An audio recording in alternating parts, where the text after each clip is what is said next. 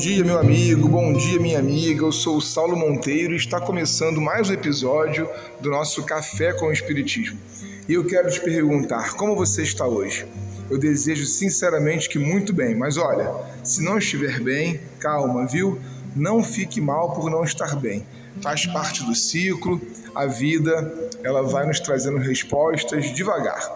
Ao longo das últimas semanas, nos debruçamos sobre temas do livro Pensamento e Vontade, do clássico espírita Ernesto Bozan. Hoje estamos no último capítulo da obra, em que o autor estuda a ideoplastia, conceituada por ele como sendo o conjunto de ideias que plasma a matéria viva exteriorizada. Como nós vemos na documentação exposta nessa e em outras obras, esse termo ideoplastia está relacionado historicamente com os fenômenos de materializações.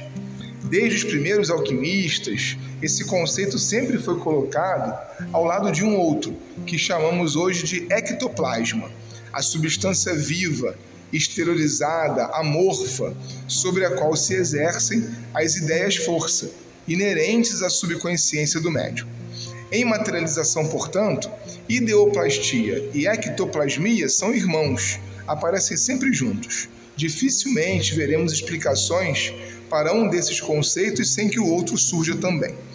Mas Bozano renova o uso da palavra, demonstrando que é preciso admitir a existência de outros fenômenos que permitem atribuir ao pensamento subconsciente do médium uma energia plástica e organizadora demonstrado estão, igualmente, que fenômenos outros há cuja explicação se torna impossível desde que não se admita a intervenção de um pensamento organizador, estranho ao médium e aos assistentes.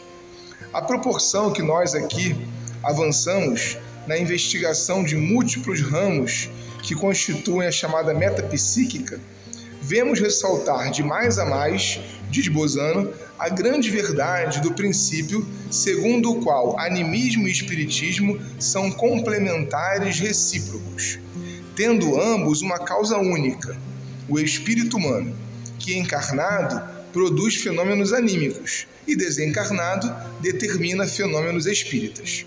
Uns e outros são manifestação distinta de uma mesma coisa, a capacidade da mente humana de criar e expor as suas criações na matéria. Para fortalecermos, minha irmã, meu irmão, uma ideia que aqui já foi exposta muitas vezes e que exala desse livro Pensamento e Vontade, lembremos no texto do Bozano a importância da experimentação.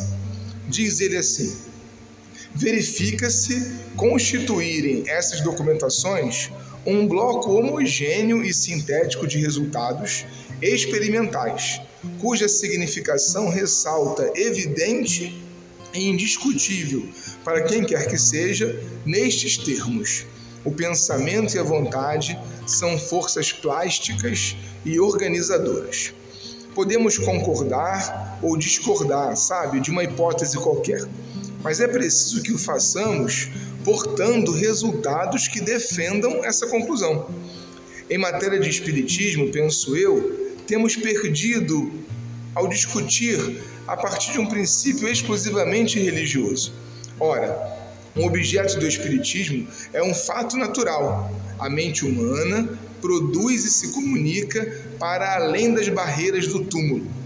Irmos a fundo no estudo dessa hipótese é o que há de mais consolador em matéria de espiritualismo. Deixarmos de lado a experimentação é nos situarmos nos limites da fé. E fé é relativo à crença. O Espiritismo não trabalha com crenças, mas com fatos que inspiram nossa espiritualização. Um forte abraço e até o próximo Café com o Espiritismo.